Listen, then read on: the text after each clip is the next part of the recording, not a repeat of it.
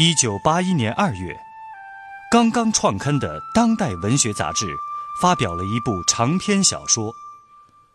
小说描写了一九六三至一九七九年间中国南方农村的社会风情。作者古华把自己熟悉的南方乡村里的人和事囊括浓缩进一部小说里，与政治风云与风俗民情图画。借人物命运演乡镇生活变迁，通过一幅幅生动的乡村生活图景，展示了大时代的深刻变化。请听长篇小说《芙蓉镇》，作者古华，由人民文学出版社出版，演播聂梅。老胡记客栈的门口贴了一副白纸对联儿，这消息立即轰动了整个芙蓉镇，大人小孩都来看热闹、论稀奇。哎，这这这这写的啥呀？嘿嘿，两个狗男女，一对黑夫妻，嘿，这对子切题，合乎实际。哎，也是啊，这一个三十出头的寡婆子。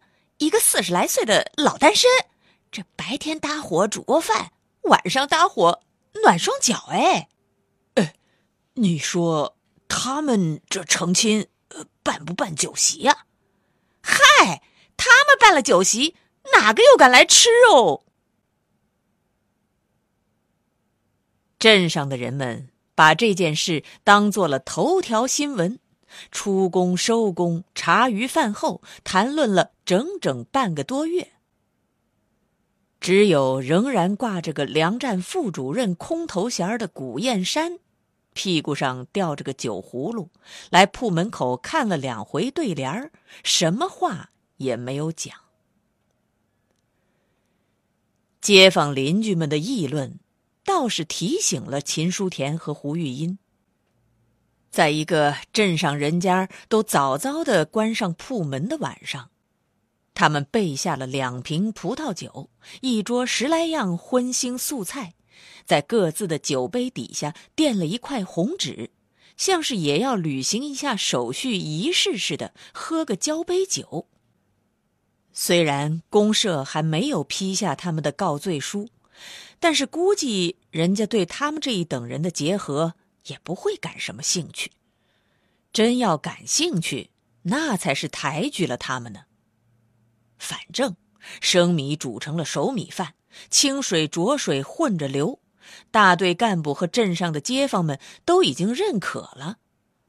物以类聚，人以群分，黑鬼对黑鬼又不碍着谁，因此胡玉英、秦书田两个人的脸上也泛起了一点红光喜气。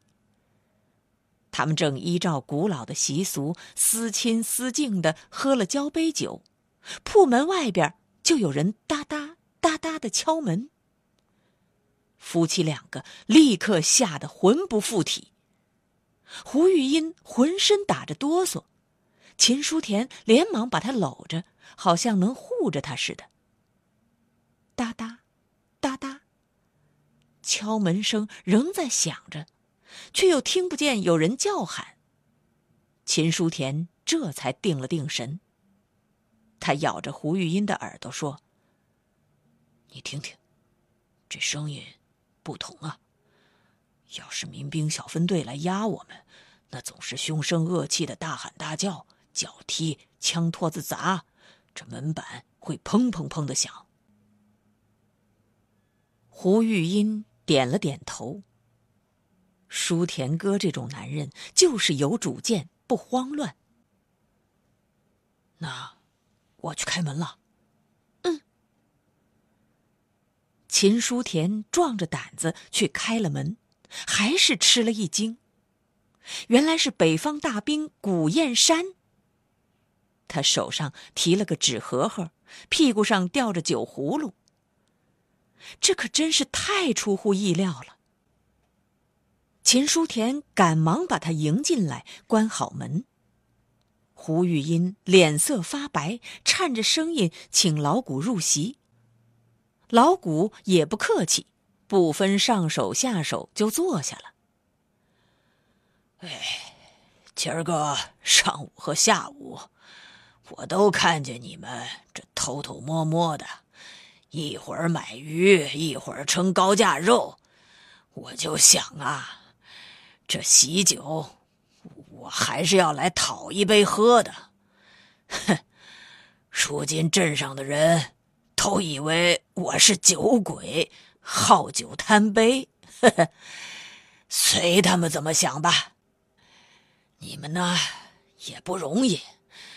不管是红五类还是黑五类，这成亲总是喜事儿。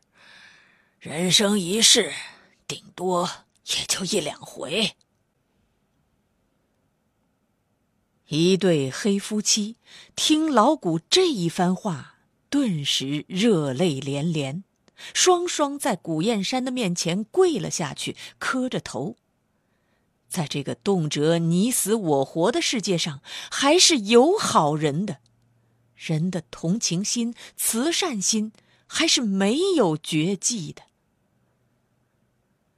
古燕山没有谦让，他带着几分酒意，笑着：“嘿嘿，起来，起来！嘿嘿，呃，你们这是老礼数、老规矩啊，哈。”是不是要我给你们保媒呀？啊！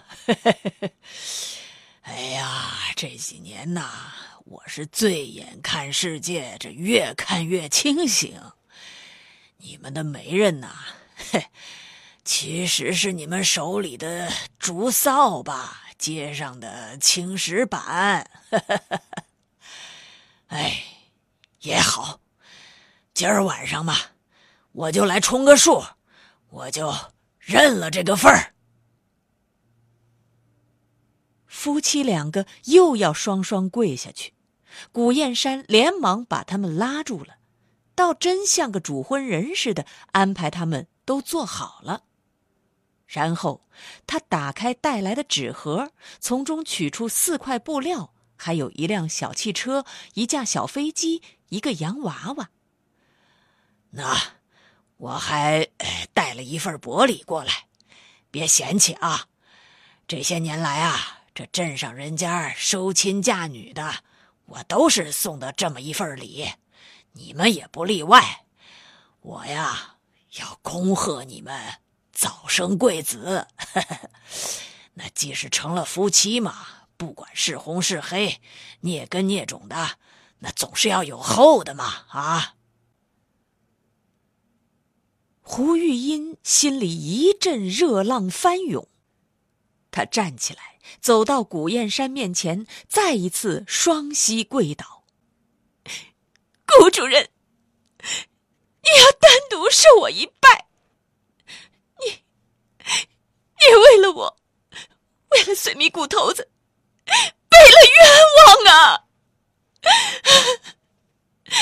是我连累了你。”害苦了你了，你，你一个南下老干部，为了我，要是那些干部们都像你，共产党都是你这一色的人，那日子就太平了。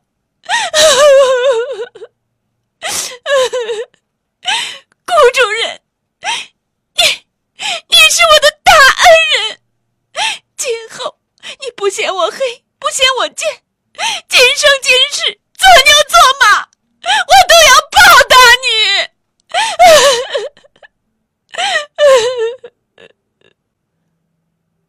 古燕山这时候也落下泪来，起来起来，这欢欢喜喜的，又来说那些事儿干啥呀？这。自己是好是歹，只有自己最明白。哎，好了好了，不哭，来来来，喝酒喝酒。嘿，这如今这粮站里，反正也不要我管什么事儿。今儿晚上啊，我要好好的喝几杯，尽个兴哈。秦书田偷偷的抹了把泪，立即重整杯盘。夫妻俩双双敬了满满的一杯红葡萄酒。古燕山一仰脖子喝下之后，就从屁股后面取下了自己的酒葫芦。哎，你们呐，这是红糖水，呵呵，你们两口子喝了和睦甜亲的，我可是要喝我的二锅头，过瘾得劲儿。三个人你劝我敬，一人一杯轮着转，喝的都很尽兴。古燕山红光满面，他忽然提议道：“哎，老秦，早就听说你是因了个什么喜歌堂打成右派的，这玉音也有好嗓子，你们两个今儿晚上既是成亲，那就唱上几曲儿，庆贺庆贺，快乐快乐，怎么样？”恩人的要求，还有什么不答应的？夫妻两个不知道是被酒灌醉了，还是被幸福灌醉了，红光满面的，轻轻唱起一支节奏明快、曲调诙谐的轿夫歌来。新娘子，哭什么？我们抬轿，你坐着，眼睛给你当灯笼，肩膀给你当凳坐。四人八条腿，走路像穿梭，拐个弯儿，上个坡，肩膀皮层层脱。你笑一笑，你乐一乐，洞房要喝你一杯酒，路上先喊我一声哥。生命的种子无比顽强。五岭山区的花岗岩石脊上，常常不知要从哪儿飞来一粒几颗油茶籽儿那么大的树籽儿。这些树籽儿洒落进岩石的缝隙里，那地方几乎连指甲片那么小一块泥土都没有的，只靠了岩石渗出的那一点潮气，就发胀了、冒芽了、长根了。那是什么样的根系呀？犹如龙须虎爪，穿山破石，深深地插入岩缝，钻透石隙。含辛茹苦、艰难万分的去获取生命的养分，抽尽了，长叶了，铁骨青枝傲然屹立，木质细密、坚硬如铁。看到这种树木的人，无不惊异这生命的奇迹。伐木人要是碰上它，常常使得油锯断齿、刀斧卷刃儿呢。芙蓉镇不仅因一个时代的忠实记录而具有极高的认识价值，也因出色的艺术品格跻身当代长篇小说的经典之列。二零一八年九月，芙蓉镇入选由中国作协小说选刊杂志社、中国小说学会等单位主办的“中国改革开放四十年最具影响力小说”。长篇小说《芙蓉镇》正在播出。一个月以后，秦书田、胡玉音被传到了公社。一开始，他们以为是通知他们去办理婚姻登记手续，只是秦书田还有些经验，他多了个心眼儿，用一个粗布口袋装了两套换洗衣服。秦书田和胡玉音刚进办公室，公社主任李国香就桌子一拍，厉声呵斥：“秦书田，你个铁帽右派，你狗胆包天，干下了好事！”秦书田打眼一看，只见大队支书王秋社满脸盛怒的和女主任并排坐着，旁边还有个公社干部陪着，面前放着纸笔。秦书田和胡玉音低下头，垂手而立。秦书田不知头尾，只好连声地说：“上级领导，我请罪，我请罪。”“哼，你知罪吗？在管制劳动期间，目无国法，目无群众，公然与富农分子胡玉音非法同居，对无产阶级专政猖狂反扑。”女主任宣判似的继续说着：“原来昨天晚上王秋社来个别汇报请示工作的时候，女主任才详细的问起了她的脚扭伤的经过。王秋社便把那一大早从供销社侧门出来，滑倒在一堆犀牛粪上，被早起扫街的铁帽右派发现，并且背回吊脚楼去的经过讲了一遍，还说秦书田近一段表现不错等等。女主任冷笑一声，骂道：“哼，我早晓得你上当了，你个愚蠢的东西！供销社高围墙侧门的那条小巷子。”那才多一点宽呢，平常从来没有人牵牛从那个巷子里过的。这牛拉屎远不拉近不拉，偏偏拉在那个门口。你那个时候常常到门市部楼上过夜，肯定被铁帽右派给盯住了，才给你设了这个圈套。你呀，力气如牛，头脑简单，少了一根阶级斗争的弦儿。王秋社被女主任数落的无地自容，恨不能把圆脑壳缩进衣领里去，同时也暗暗的叹服：这女上级就是比他强。一想到被右派分子算计了，吃了两个多月的苦头，他就睁大了三角眼，暴跳如雷：“他娘的，阶级报复！那明天我就派民兵把这个秦癫子捉起来！”吊半边猪！你看，你看，我就说你头脑太简单嘛。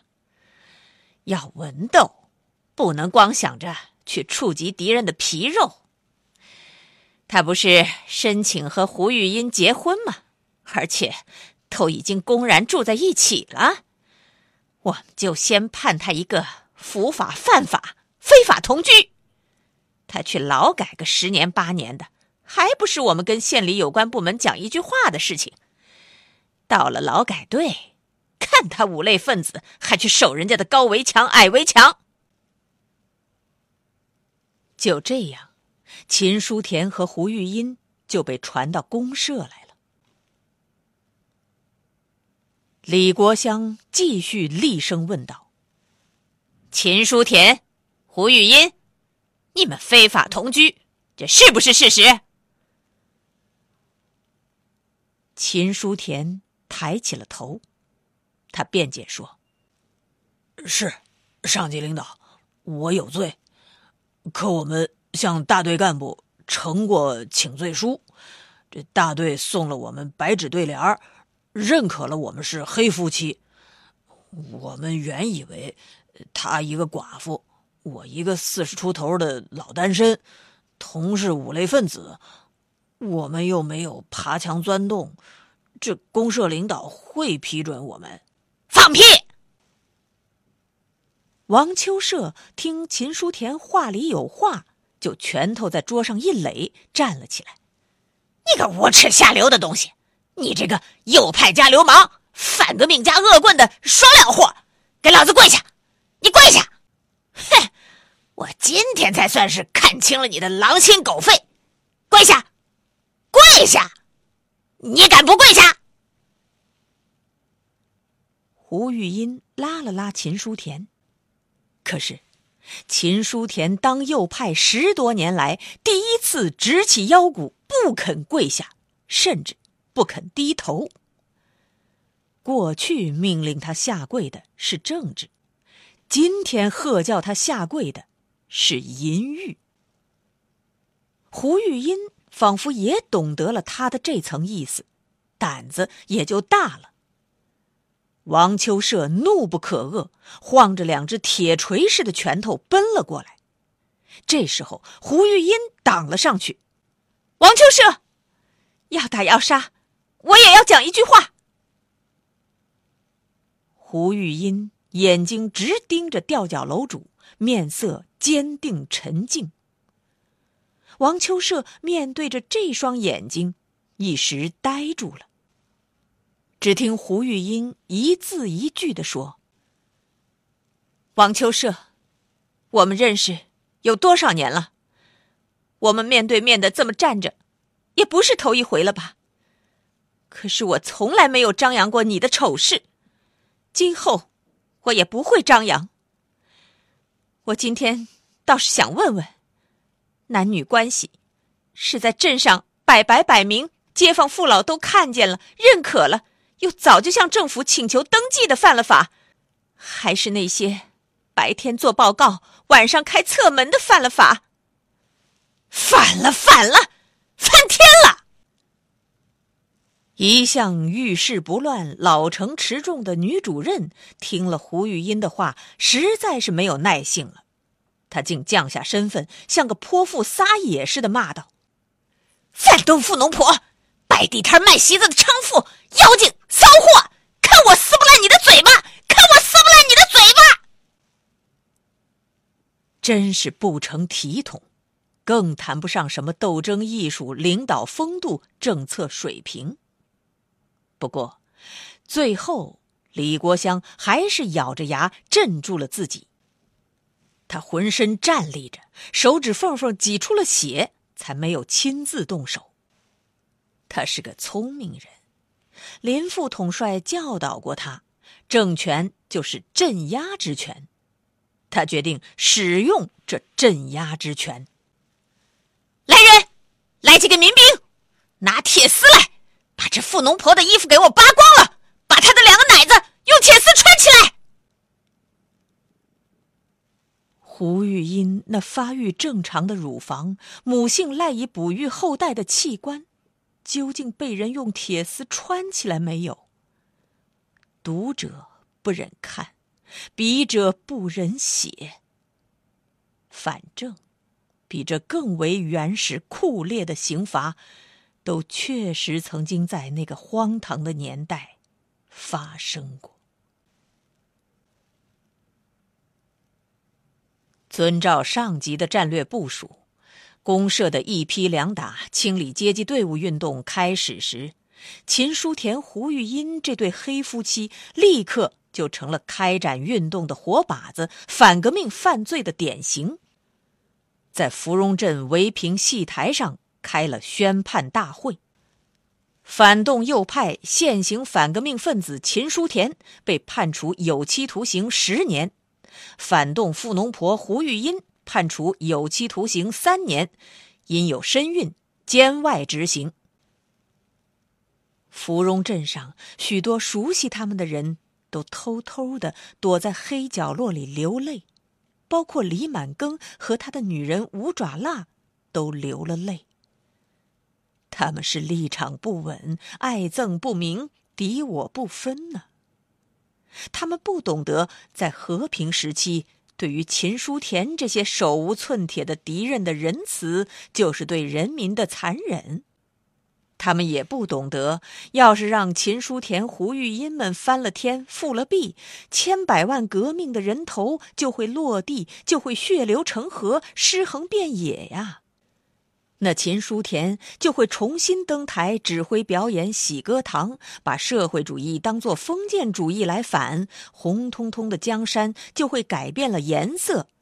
胡玉音就会重新五天一围，在芙蓉镇上架起米豆腐摊子，一角钱一碗，剥削鱼肉人民的血汗，再去起新楼屋，当新地主、新富农。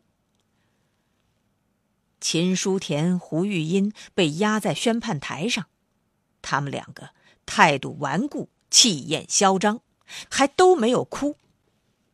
几年来，他们已经被斗油了、斗臭、斗滑了，什么场合都经见过，成了死不改悔的顽固派，反革命修正主义路线的社会基础。